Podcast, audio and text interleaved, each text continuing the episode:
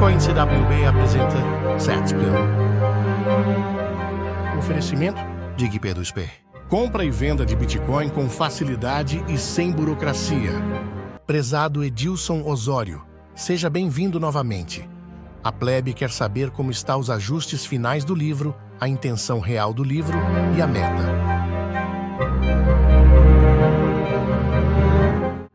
Legal, ficou legal. Eu acho que eu tô satisfeito assim com o resultado. Tô bem satisfeito com o resultado. Primeiro, né? Se sentir ofendidos pela falta de ou excesso de informação de determinado lado que ele possa considerar, considerar dele. E não, não quero ofender ninguém. E não quero que ele seja né, usado com fins políticos. A meta é não virar exemplo nenhum grupo extremista. Que qualquer um possa ler e se sentir confortável o suficiente com ele, porque não, tinha, não tem necessidade. Não é um livro que é para é, agraciar nenhum grupo de nenhum, nenhum lado. É um livro que a ideia é que seja para todos e que qualquer um possa ler e achar legal a história, né?